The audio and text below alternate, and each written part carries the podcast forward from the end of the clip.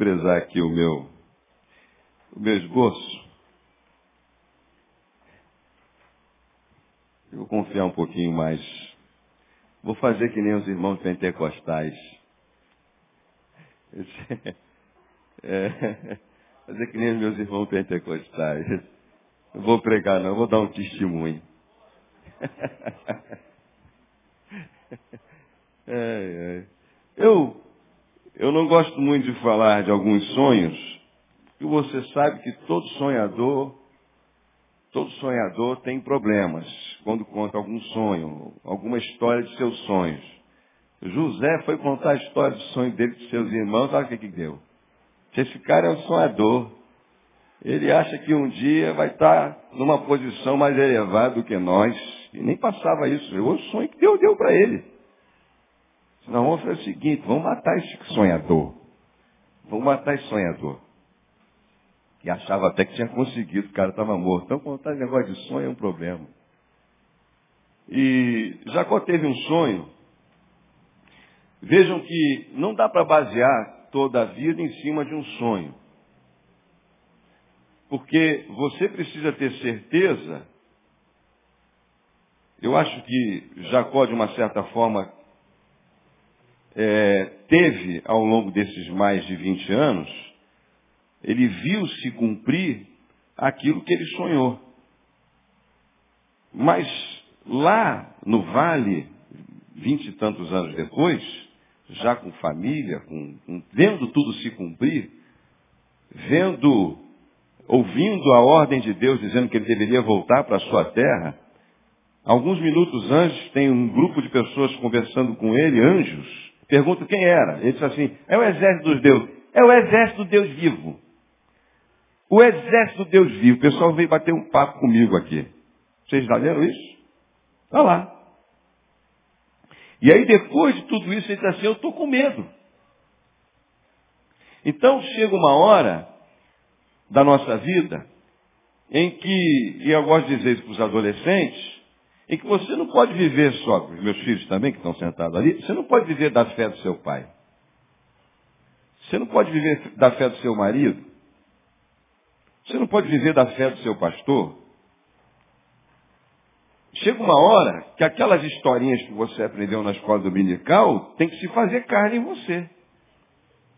Chega uma hora que você tem que absorver e entender que determinadas promessas, que embora tenham o seu contexto histórico e realizações específicas, podem ser renovadas, direcionadas, de alguma maneira, para a sua vida. Você precisa aprender isso, daquilo que Deus está falando para você. E chega uma hora então que você é, tem que sair do sonho para a realidade. E isso foi o que aconteceu com Jacó. Você tem que sair da esfera da, ah, daquilo que você aprendeu teoricamente. E partir para a prática, porque só assim é que você vai vencer os desafios que são colocados diante de você.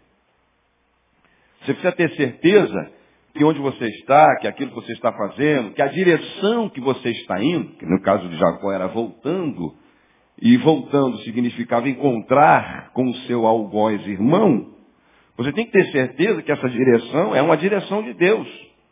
Porque se você está caminhando na direção errada, não tentará o Senhor teu Deus. Eu já falei isso para algumas pessoas. Tem um monte de obreiro que cai de paraquedas em determinado lugar. Deus mandou aqui, eu digo, tem certeza? que Deus mandou? Porque a, dá, dá a impressão que Deus não mandou. Porque se Deus mandou, ele vai, vai fazer os milagres, ele vai suprir. Agora, se Deus não mandou, você está em maus lençóis. Não é a direção de Deus para a sua vida. Agora, era a direção de Deus para a vida de Jacó. E o que me parece, o que me parece é que na cabeça dele, o sonho é sonho. Tá certo que um montão de coisas. Olha que, o que aconteceu. Aconteceram um monte de milagres. E, mesmo assim, com tanta experiência, veja quantas experiências. Pensa agora comigo. Eu e você. Eu espero.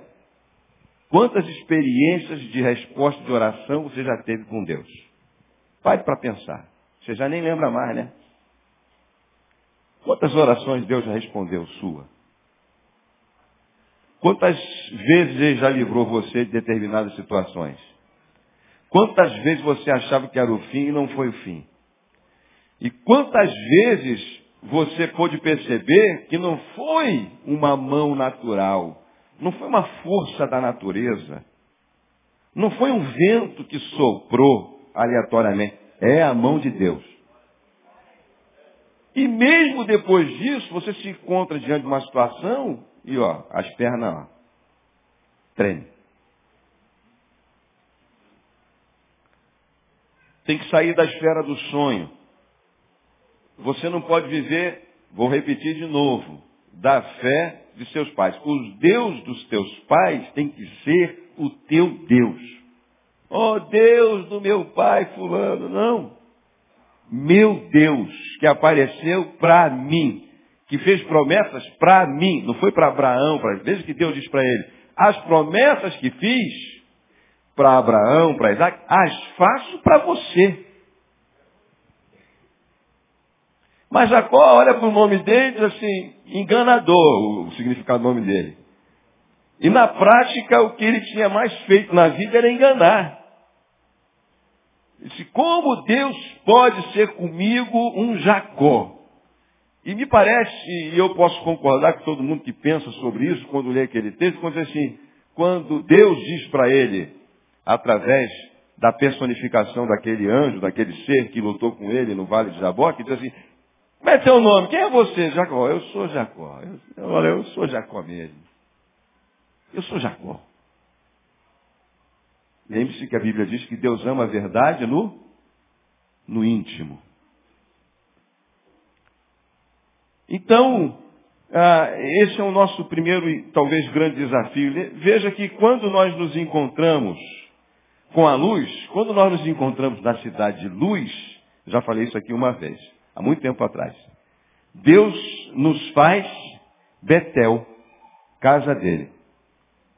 Jesus diz, eu sou a luz do mundo. Quem me segue não andará em trevas. Quando você descobre essa verdade, você se torna casa de Deus. Morada de Deus. Amém ou não amém? Se você é morada de Deus. A Bíblia diz que você é morada de Deus. Templo do Espírito Santo. Então, essas são as esferas as esferas é, dos sonhos e da realidade. Deus é aquele que transforma sonhos em realidades e transforma as realidades em sonhos. Então vamos lá. Eu já tive muitos sonhos. A minha conversão começou com um sonho. Eu estava lá no mundão, no mundão mesmo, lá com 18, 17 anos, caminhando por caminhos que não foram caminhos que Deus escolheu para mim, um dia eu sonhei que eu estava indo para o inferno. Meu Deus, aquilo foi um sonho tão terrível, tão terrível. Na sequência, na sequência, eu, junto com mais dois amigos num carro, sofremos um acidente que despedaçou o carro todo. Nós íamos parar na frente do poste. Semana seguinte eu estava na igreja. Domingo fui visitar os irmãos.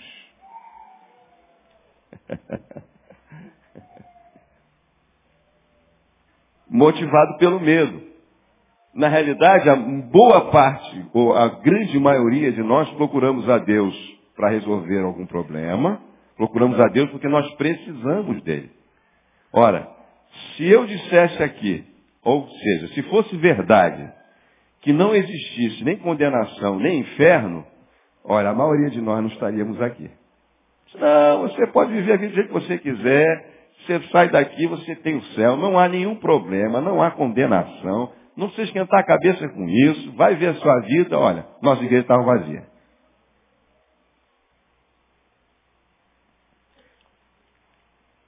Muitas igrejas vazias.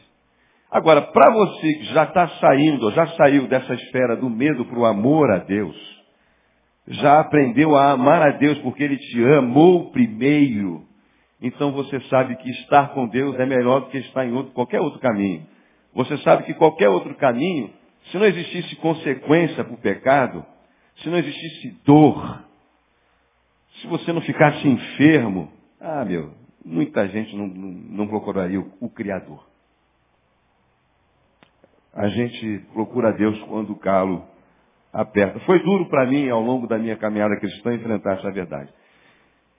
Houve um dia que eu tive, eu tive vários sonhos. Eu tive um sonho, uma vez, algum tempo atrás, depois de toda uma história, eu, o meu primeiro carro foi um, um Monza Hatch 83. Eu devia ter esse Monza Hatch depois de 93. Eu, o Monza Hatch 83, eu devo ter comprado esse carro em 95. Ele devia ter 15 anos de uso por aí. Valia lá uns 2.500, 3.000 reais. Eu consegui, com, comprando esse carro, eu consegui fazer um seguro total dele. Agora não fazem mais. Total mesmo, seguro deles não fazem. Só até 10 anos que eu acho que fazem, as seguradoras fazem seguro. E eu era um cara muito confiante, eu não tinha garagem na, casa da, na, na nossa casa, não tinha garagem. Então eu deixava o carro lá, se, roubar, está tudo certo. Mas na segunda renovação do seguro, com a Porto Seguro, uma das mais caras seguradoras que existe no mercado. Eu fiz uma renovação que não era nem com cheque, nem com boleto, era para descontar na conta. E eu já estava cansado daquele carro e o valor do seguro valia mais do que vender o carro. Do meu vizinho de baixo, em três meses, na porta de casa, levaram dois carros dele. Um Fiat Premium e um Fuca. Acho que primeiro o Fuca. Ele tinha aquele Fuca teraço. Depois um Fiat Premium, tudo sem seguro. Aí depois ele comprou uma variante. É esse o nome, não? Daquela bem, aquela ali nunca roubaram, não sei porquê. Eu disse assim, meu Deus, o negócio é o seguinte, o, o carro do meu vizinho já levaram dois. Só podia deixar levar o meu, para eu pegar um cascalhinho. Dorme na porta. Aí um dia, aí um dia, que tipo de oração que a gente faz, né? Aí um dia, lá pelas quatro horas da manhã, eu escuto assim, eu escuto assim, mãos ao alto, não se mexa. Na janela. Dormindo, acordei aquele sono que a gente já tá, não está zen ainda, né? Fui lá olhar na janela, está o meu carro ligado, entendeu? Com a porta aberta, já deslocado uns 3, 4 metros do local onde estava estacionado, três carros da polícia em volta dele, três carros da polícia, quatro horas da manhã, três carros da polícia. Recentemente, recentemente ainda lá conversando com, lá é brigadiana, que é policial, eles só tem dois, duas patrulhas para policiar o bairro. Mas naquele dia tinha três carros da polícia de madrugada em volta do meu carro. Aí eu desci, desci, eles estavam assim, ó, negócio é seguinte, Ganhamos flagrante, quem, quem pegava flagrante ganhava um dia de folga. Dessa vez vai você, fulano, vai você. Não, vai você, não, vai, vai fulano, vai ciclano. Porque tinha muita gente, nem ia poder folgar os três, as três patamos. Eles estavam tentando já escolher, negociando quem é que ia folgar. Ali de madrugada, quatro horas da manhã. Quando eu olho na janela e digo com eles, desce. Tá bom, desci.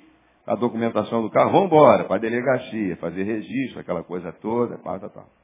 Aí eu fiquei perguntando, poxa Deus, o senhor não ouviu minha oração? Eu estou para levar esse carro, o senhor me. O senhor me, me, me. Três carros da polícia, deve ser. Tudo bem. Aí a vizinha de baixo, né? Todo mundo sabe que eu sou pastor. Eu, é vizinha, a católica. Deus guarda, né? Eu digo, é, Deus guarda. Deus guarda, é, Deus guarda. Eu digo, deve ser por testemunho. Eu devia estar querendo fazer alguma coisa, eu digo, tá bom. Sete dias depois eu recebo uma correspondência da Porto Seguro dizendo que meu carro estava descoberto. Por que descoberto?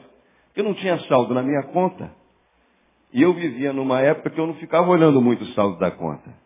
Porque quando o gerente, quando, quando minha conta tinha alguma situação, o gerente ligava para mim, ó, oh, vou dar aí um tempo para você, ó, oh, tu vai depositar amanhã, tu vai depositar à noite.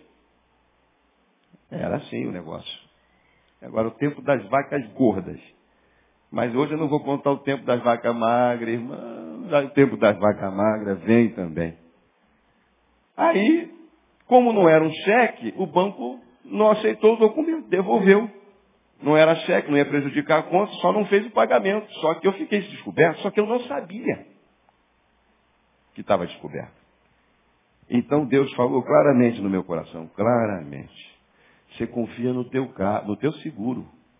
Mas quem guarda o teu carro sou eu.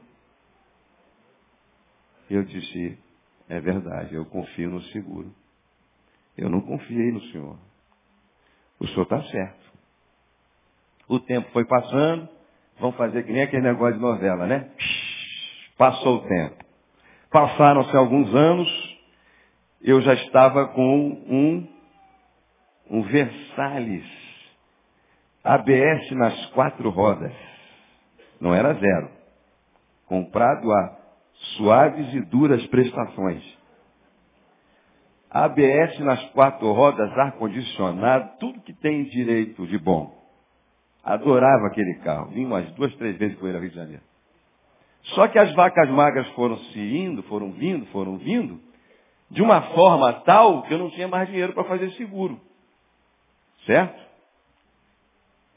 Certo? Então, ao invés de guardar o carro lá na igreja onde eu pastoreava, porque eu tinha que caminhar um tempão para chegar em casa, eu continuei botando o carro lá onde onde ele ficava, porque eu chegava tarde em casa.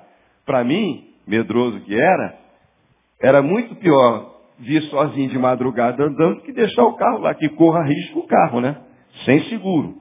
Só que quando eu deixava o carro lá, eu dizia assim, ó, o Senhor disse que é o Senhor que guarda.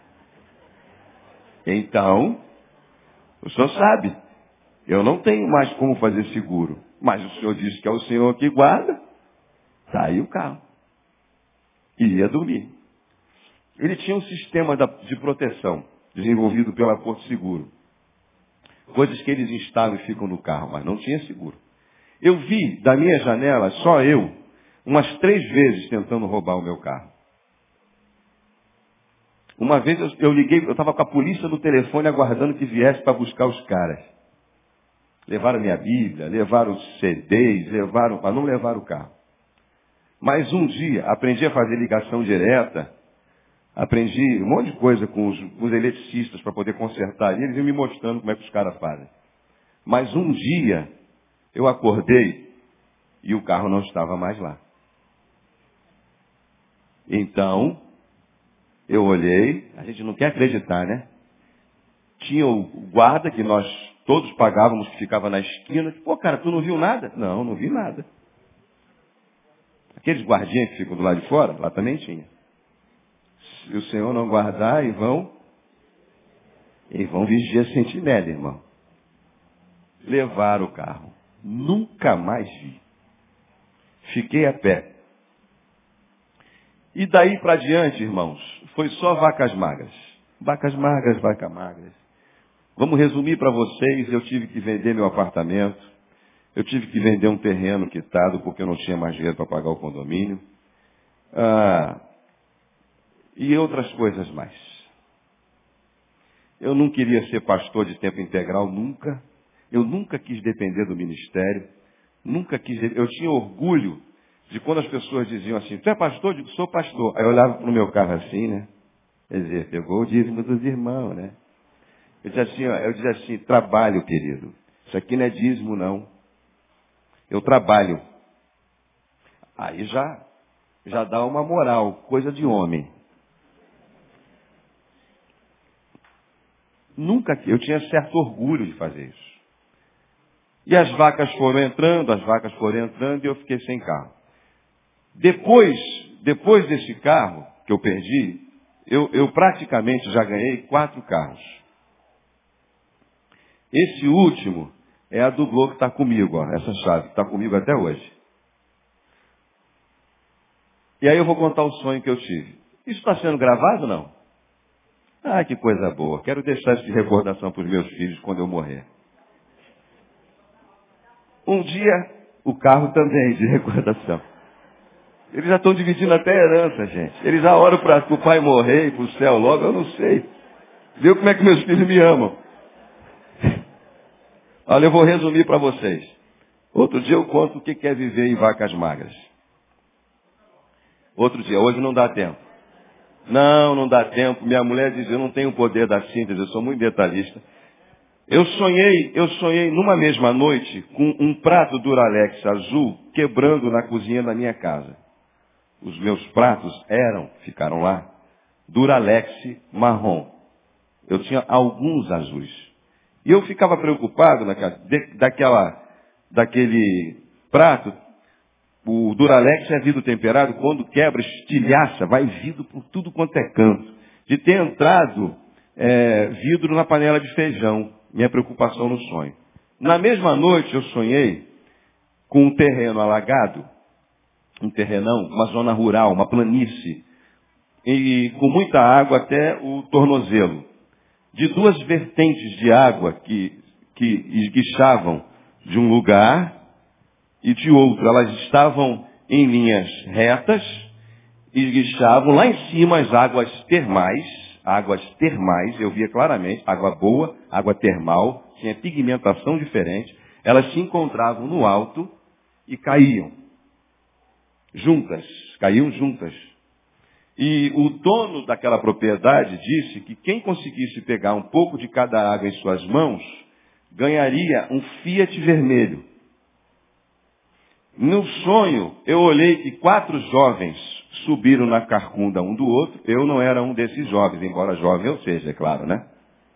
Por que, que alguns riram? Só porque eu tenho quarenta e poucos? E os jovens subiram na carcunda um do outro, e o que estava lá em cima, simultaneamente, pegou um pouco de água das duas em suas mãos. Só que vocês sabem que sonho, sonho é sonho, né? Quando foi fazer assim para o dono, era na minha mão que a água estava. Eu não vi como a água veio parar na minha mão, mas ela estava na minha mão e eu disse para o homem, eis aqui a água, o senhor tem que entregar o carro. Também na mesma noite eu sonhei, também na mesma noite eu sonhei, que eu estava andando pelas ruas de Porto Alegre, passava por um lugar e eu vi um apartamento, já não tinha mais o meu, viu gente? Eu vi um apartamento vendendo. Eu disse, esse apartamento me interessa. Quanto está esse apartamento? De quem é esse apartamento? Ah, o apartamento, as chaves estão, estão aqui com o vizinho. Esse apartamento é do pastor Genesi. Ele quer vender ele por 13 mil reais. É um kitnet.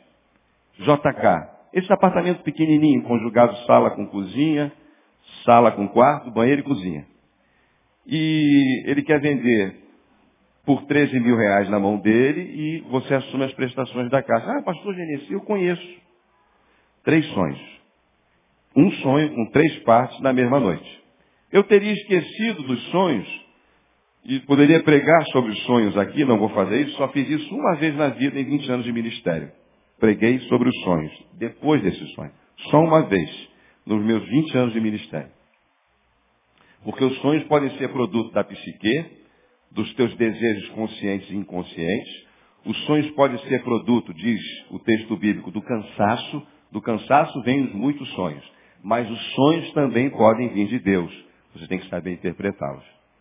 Eu tive muitos outros. Esse foi um dos mais impactantes. Um dos mais. E de manhã estava tomando meu café da manhã com um pastor amigo meu, nós íamos sair. O Pedro, que não costuma acordar muito cedo naquele dia, acordou por volta das 8 horas da manhã, muito cedo para um adolescente. Eu estou sentado na cozinha, tomando meu café, quando de repente um prato azul Duralex espatifa no chão. Aí eu lembrei do sonho. Que isso? Eu vi esse negócio acontecer essa noite. Deja vu, déjà vu, déjà vu? Déjà vu, o Giovanni está falando. Caramba, contei o sonho para o meu amigo. E o Pedro ficou de boca aberta, porque pela primeira vez ele fez uma cacaca e eu não briguei com ele. Meu pai não brigou comigo. Eu olhei aquele prato, foi varrido e tal, contei o sonho, fomos adiante. Quando eu sonho com um obreiro, é o pastor Genesi, que eu só via uma vez ou duas por ano, morava a 700 quilômetros de Porto Alegre. Alguém que eu acompanhei, a ordenação, tal, tal, tal, tal. Mas quando eu sonho com alguém que eu não durmo pensando, e eu não dormi pensando em Genesi, eu costumo ligar para saber se está tudo bem, se é por algum motivo de oração, se é Deus despertando para eu poder orar pela pessoa, que ela pode estar em dificuldade. Só isso, eu, era um hábito meu. Liguei para o Genesi. Ele não estava em casa, falei com a esposa dele. É, tinha o nome dela, não lembro o nome dela agora. Eu não lidava muito com eles. Tinha o nome dela porque eu tinha relação de todos os pastores. Eu disse assim, tudo bem, mas tudo bem. Pastor disse, está? Não, não está. Ah, pois é, tal. É interessante que eu sonhei com vocês. Ah, sonhou? Ah, pô, vou contar para você. E contei o sonho, aconteceu assim, assim, vou dizer para você o valor, tal, tal, tal, tal. Você só está brincando. Não, sério. Nós temos o um apartamento, só eu e meu esposo sabem que nós vamos vender. Nós não colocamos nenhum tipo de anúncio, ninguém sabe disso. Tem alguém morando no apartamento, nós estamos esperando esvaziar, que a pessoa está com dificuldade de pagar aluguel, e nós queremos vender esse apartamento. Ele só vendeu esse apartamento um ano depois, para vocês terem uma ideia. Fui lá ver o apartamento. A pessoa que estava lá abriu, levei minha esposa. Eu não tinha um centavo para comprar nada. Então eu disse, senhor, está visto? Está visto o apartamento? Ele me ofereceu o apartamento pelos 13 mil reais do sonho. Como eu era alguém de confiança, eu assumiria as prestações de, da Caixa no seu nome, com um documento simples para poder pagar. Está ficando sério, né? Faltava o carro. Faltava o carro. Uh, um amigo meu decidiu vender, um amigo meu pastor, o, um Fiat, um Fiat vermelho, um Palio Weekend. Eu tinha um, um Escort Hobby mil. Dois mil e alguma coisa. 2007. Se eu dissesse para vocês que todo ano que eu ia pagar o IPVA, todo ano que eu ia pagar o IPVA era um milagre, era um sobrenatural de Deus, vocês iam ficar estupefados. Só que nesse ano eu estava três meses com o meu IPVA. Pastor missionário, sabe como é que é, né? Três meses atrasado o IPVA. Não tinha acontecido milagre nenhum. Eu dizia assim para Deus, Deus, Deus, se o Senhor não fizer um milagre agora, o Senhor vai ter que fazer um outro maior. O Senhor vai ter que me fazer o milagre do IPVA, da multa, ah, do guincho, da estadia do carro lá no. E eu ainda vou passar vergonha como servo teu andando com um carro irregular. Que eu evitava, mas tinha que andar com aquele carro. Meu, o meu colega colocou o carro dele à venda, eu disse assim, vou comprar o teu carro. Quanto é que você quer nele? 13.500. Ótimo, o meu valia 7,5. Ele disse, você me dá alguns dias? Dou. Então tá bom. Eu consegui, nesses quase, eu acho que se eu disser que deu 40 dias, eu acho que deu 40 dias, o tempo da perfeição mesmo, deu por ali. Eu consegui vender o carro, o banco financiou, veja bem, o banco me liberou o financiamento, eu sem dinheiro, mas o banco não sabia que eu não podia pagar, mas acreditava que eu podia pagar. Aí eu liguei para o Cabral e disse assim, olha, vendi o carro, tenho financiamento, mas não posso fazer o financiamento porque eu não tenho como pagar o financiamento. Agora eu preciso só de alguém que pague o financiamento. Tá bom, vamos continuar orando. Então, uma igreja bondosa decidiu me abençoar com o um novo carro e pagar as prestações para me abençoar. Eu peguei o Palio Weekend, viajei com o Palio Weekend com IPVA pago, pneu em condições, vendi o meu carro, paguei o IPVA, entreguei tudo pago, tudo quitado, peguei um carro completamente quitado, não gastei um centavo, então eu achava que esse era o carro do sonho. Porque era Fiat, era Palio e era vermelho. E Deus usou várias circunstâncias para ter. Cumpriu-se as três partes do sonho. Não, não. Não foi bem assim. Quando nós alugamos a igreja em Batista Betânia em, em Porto Alegre, o templo, alugamos o templo, porque a igreja já existia. Porque a igreja somos nós. Tinha muitas demandas para resolver. Eu decidi, não tinha o quê? Seis meses que eu estava com esse carro. Por aí. Eu decidi, com a concordância de minha esposa, digo, vamos vender o carro E com o dinheiro que a gente já tem quitado, a pessoa você vai perder o financiamento que foi te abençoado. Digo, não tem problema. A gente vende o carro, não foi a primeira vez que eu fiz isso. E com esse dinheiro a gente resolve essas questões da casa do Senhor. Dois amigos meus, pastores, numa reunião de oração, um deles que foi o que me vendeu o carro, disse assim, tu ficou maluco. Tu acabou de comprar o carro, é inverno. Esse carro é para ti, para a tua família. Eu digo, cara, quem ficou maluco foi vocês. Você acha que Deus não vai me abençoar? Vocês não pregam como eu prego na igreja que Deus nos abençoa quando nós entregamos? Que quando eu tenho uma coisa, eu não possuo essa coisa, se essa coisa não me possui, eu a posso entregar? Você não acredita nisso? Você acredita nisso? Então, tá, alguma coisa está errada com vocês. Mas eles decidiram fazer aquela oração fervorosa. Dois dos cinco que estavam comigo. Aí eu decidi esperar mais um tempo. Eu digo, então vou dar mais 30 dias. Vai que Deus ouve a oração desses malucos e faz outro, outro milagre. Vou esperar um pouquinho, não vou vender agora não. E nesse espaço de tempo, eu devia ter trazido esse livro aqui, que eu tenho lá em casa. Eu vendi alguns livros que eu já trouxe aqui quando eu vinha de viagem, e me ajudavam na minha viagem, de um amigo meu, que tem uma editora, que eu conheci no caminho, com cinco, seis livros editados que ele traduziu dos Estados Unidos, livros muito bons. E um dele fala sobre ah, fala sobre o Deus que fala. Sonhos, revelações, várias maneiras que Deus se revela. E ele tinha lançado esse livro, e eu pedi que ele viesse na igreja para falar sobre esse livro, para pregar sobre aquilo que ele traduziu. E ele decidiu vir. Quando ele veio, quando ele veio, ele tinha pensado, Deus abençoou o trabalho dele, também uma história lindíssima, lindíssima de se resumir. Ele pensou em vender a dublô dele para mim. Deus deu outra dublô para ele. Estava com duas dublôs. Ele tinha três carros. Ele tinha falado comigo assim, você não quer comprar a minha dublô? Eu disse assim, a gente pode conversar semana que vem.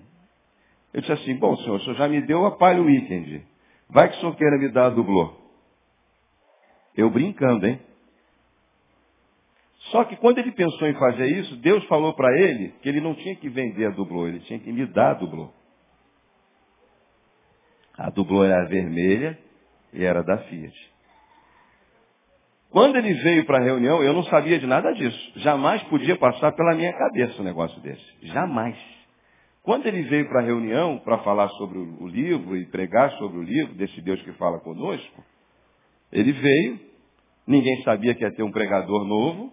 Na hora da reunião eu anunciei, olha, hoje vai pregar um amigo meu, está aqui o fulano de tal, vai trazer uma palavra sobre o livro tal, muito bom, tal, tal, tal, tal. Eu o convidei para vir, para falar, uma pessoa de Deus. E aí ele falou. Ele falou, terminou de falar, sentou no banco, e naquele culto aconteceu um mover sobrenatural, que o culto que era para terminar às nove, terminou às onze horas da noite.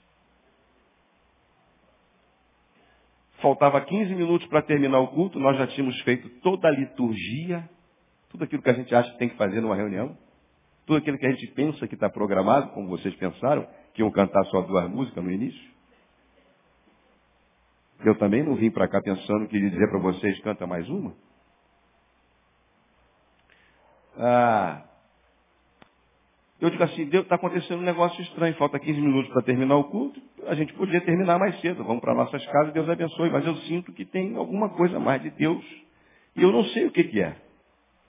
Abri, abri a Bíblia num texto, que Deus tinha me dado uma palavra, li o texto, ainda sobrava mais um tempo. Então ele levantou o braço e disse, posso dar mais uma palavrinha? Fica à vontade. Aí ele veio. Quando ele veio, ele ficou na mesma linha, lembra das duas fontes? Que esguichavam, se encontravam lá em cima, assim do meu lado, numa distância. E aí começou a cantar um cântico, um cântico profético, e ele canta mal pra, pra caramba. O rio de Deus está aqui, o rio de Deus está fluindo, o rio de Deus está aqui, coisas assim. E ficou um, um ambiente, ficou tão, tão gostoso, ficou assim um negócio tão gostoso. E ninguém foi embora. Mas e o rio de Deus está aqui, então se você quer uma oração, você pode vir. E não levantou todo mundo para vir receber oração, levantou um. Aí nós oramos. Levantou um outro, nós oramos. E foi um negócio tão tranquilo, tão sereno. E naquele momento, eu estava ministrando com ele, depois de um certo momento, eu estava ministrando junto com ele, no mesmo espírito. Eu vou dizer para você o que, que aconteceu espiritualmente naquele culto, tá? Porque foi o que aconteceu. A Bíblia diz que é o mesmo Espírito que age sobre todos e está em todos. As igrejas são diferentes, os ministérios são diferentes, as experiências são diferentes, mas o Espírito é o mesmo. Naquele culto, toda a bagagem espiritual, do mesmo Espírito que, que, ele, que estava sobre ele, toda a unção de Deus que estava sobre ele, e aquela que eu também havia recebido, se misturaram naquele culto. As fontes eram o Espírito Santo as manifestações que vinham sobre a vida dele e as manifestações que vinham sobre a minha vida. Naquele culto, é, espiritualmente falando, as fontes se tornaram uma só. Qual foi a minha surpresa? Isso eu fui entender depois, mas foi o que eu senti. Quando ele terminou o culto, ele disse, sabe aquela dublô que nós ficamos de conversar semana que vem? Sim. Ele já tinha conversado com a mulher, já tinha combinado tudo. Ele disse, Deus falou comigo, a mulher disse, tem certeza que Deus falou? Tenho certeza. Então faça aquilo que Deus mandou. Então ele disse assim, sabe aquela gol? Ela é sua. Na frente de todo mundo. Então eu disse na frente de todo mundo, sabe aquele carro, igreja, que eu tenho? Já não era mais meu. É da igreja. Na hora. Ficou lá. Você pensa assim, são dois, três, glória a Deus. Se fosse numa igreja pentecostal daquela retada, ia ser uns 10, 20, 30, glória a Deus. Oi, irmão. Ai, meu Deus. Você pode achar isso muito fácil? Deixa eu dizer uma coisa para você. O carro era resultado de um consórcio. Ele me passou o carro com consórcio para pagar. Só estava metade paga. Eu não tinha dinheiro para pagar aquele carro. Eu levei três, quatro meses para vender a, a Palio Weekend. O pastor que me vendeu a Palio Weekend me vendeu, eu não sabia, estava com problema no motor, bateu o motor, eu tive que fazer o motor sem dinheiro para pagar. Na segunda prestação da Dublô, eu não tinha mais dinheiro para pagar a Dublô eu não tinha nem, nem o limite eu podia mais usar. Então eu disse assim para Deus, Deus, eu estou com, algum, eu com um problema. E a maioria dessas minhas orações, desses meus temores, eu só falo em pensamento com Deus. As minhas maiores orações não foram feitas audivelmente. É só eu e Deus em pensamento. Eu disse, Deus, eu peço perdão pela minha incredulidade. Hoje é terça-feira. Sexta-feira eu tenho que pagar essa prestação. Eu não tenho dinheiro eu quero lhe pedir perdão, porque o Senhor diz que basta cada dia o seu mal. E hoje é terça, eu já estou lhe incomodando com um problema de sexta.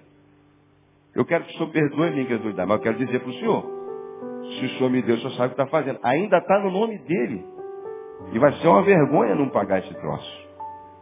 Na quarta-feira esse irmão me ligou e me procurou.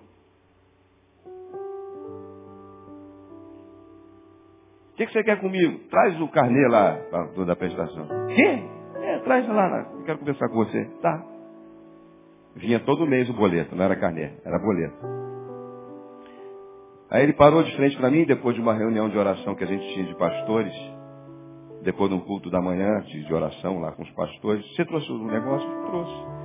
Mas para que você quer? Me dá aqui. Eu queria te pedir perdão. Perdão? Você me deu o carro, encheu, lavou o carro, encheu o tanque. Limpou o carro, perguntou se estava tudo direitinho, me entregou o carro com o sangue de Jesus. Não, porque eu não ouvi a voz de Deus direito. Eu tinha dito que era para te dar o carro, mas não tinha me dito que era para te dar um carro para você pagar nada. E ele falou comigo de novo. E ele disse que, ele disse que era para eu pagar todas as prestações e te entregar esse carro quitado.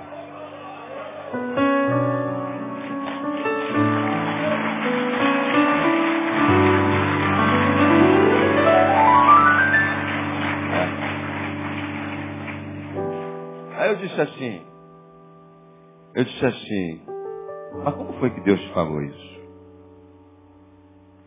Ele disse, falou umas três vezes, mas a última, eu entrei numa igreja que eu nunca entrei na vida, ele disse.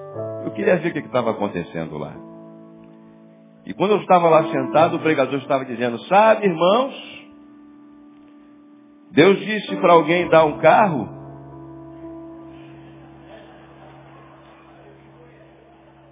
Depois disse que era para pagar as prestações. E esse alguém, dando exemplo lá no sermão, disse que era muito. Era demais. Então ele entendeu depois que essa já era a terceira vez. Que era para ele fazer isso. Eu não tinha como pagar. Então ele me deu.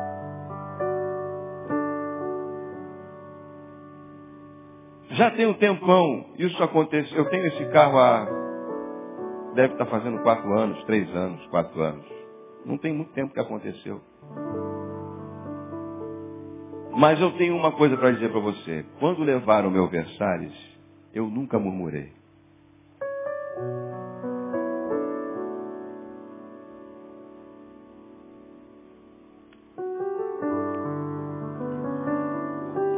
Eu disse assim, o Senhor disse que o Senhor guarda. Se o Senhor deixou levar, o Senhor sabe o que está fazendo. Aí aquele pessoal da, das línguas, hoje eu ia falar sobre a língua, né? Ia começar com isso. Pensei em começar com isso, né? Pô, o pastor está sob maldição. Não é possível. Está tudo dando errado com ele. Vai por aí, né? É, o senhor está vendo o que estão falando, né? O senhor está ouvindo, né? O meu primeiro carro que eu ganhei foi um escortezinho velhinho. O primeiro, esse foi o último. Eu estava andando a pé, na chuva, às vezes levando meus filhos para a escola. Eu disse, ó, o senhor sabe o que estão dizendo de mim, né? Eu só tenho duas coisas a lhe dizer. Se o senhor tem conta para acertar comigo, eu vou ter que acertar com o senhor, porque o senhor está certo sempre. Mas não é justo o que estão falando. E eu tenho outra coisa para lhe dizer. Não faço a metade do que eu gostaria de fazer a pé. Senhor sabe que eu gostaria de fazer de todo o coração. Eu gostaria de fazer mais. 15 dias depois eu ganhei o primeiro. Um carrinho velho. Nunca ninguém tentou levar esse carro. Porto Alegre está com uma das capitais que mais rouba carro. Uma das do Brasil.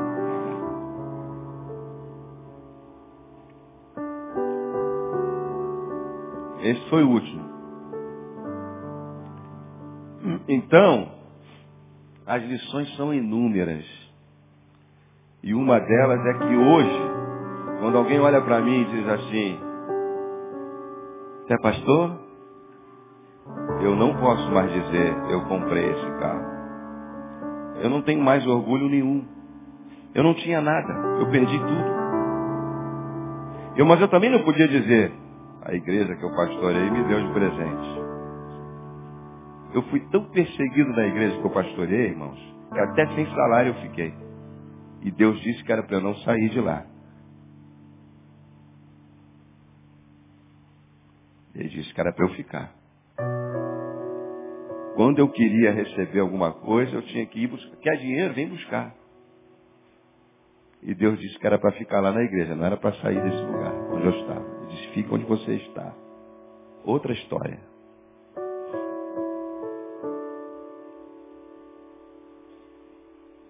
É, eu tive um sonho.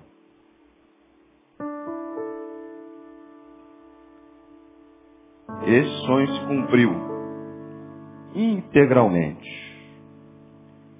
Eu não peço a Deus para sonhar. Eu fico preocupado com alguns sonhos. Eu os guardo em meu coração.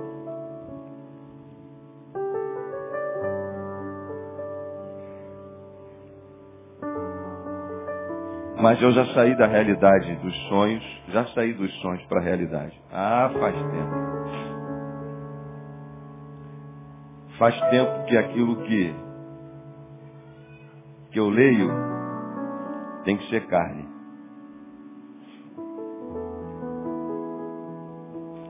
Eu um dia fiz uma oração. Você sabe que pastor Batista é um cara que estuda.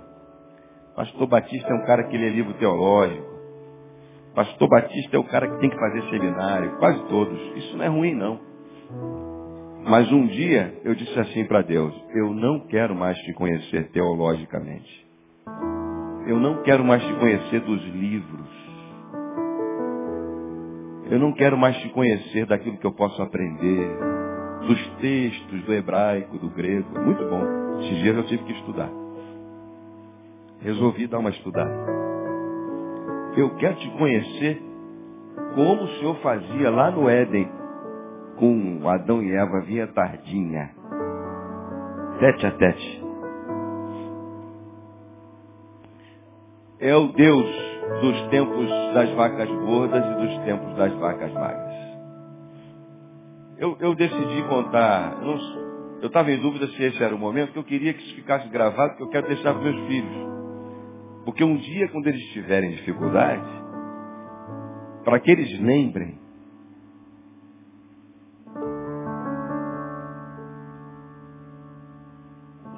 que o Senhor é a nossa maior herança.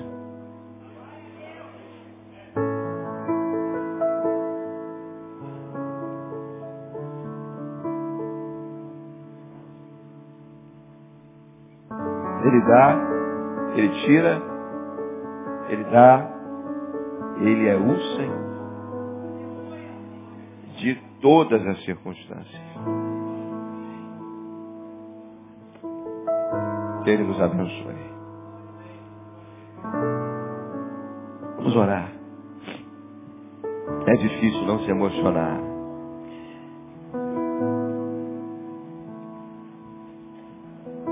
Deus, em nome de Jesus,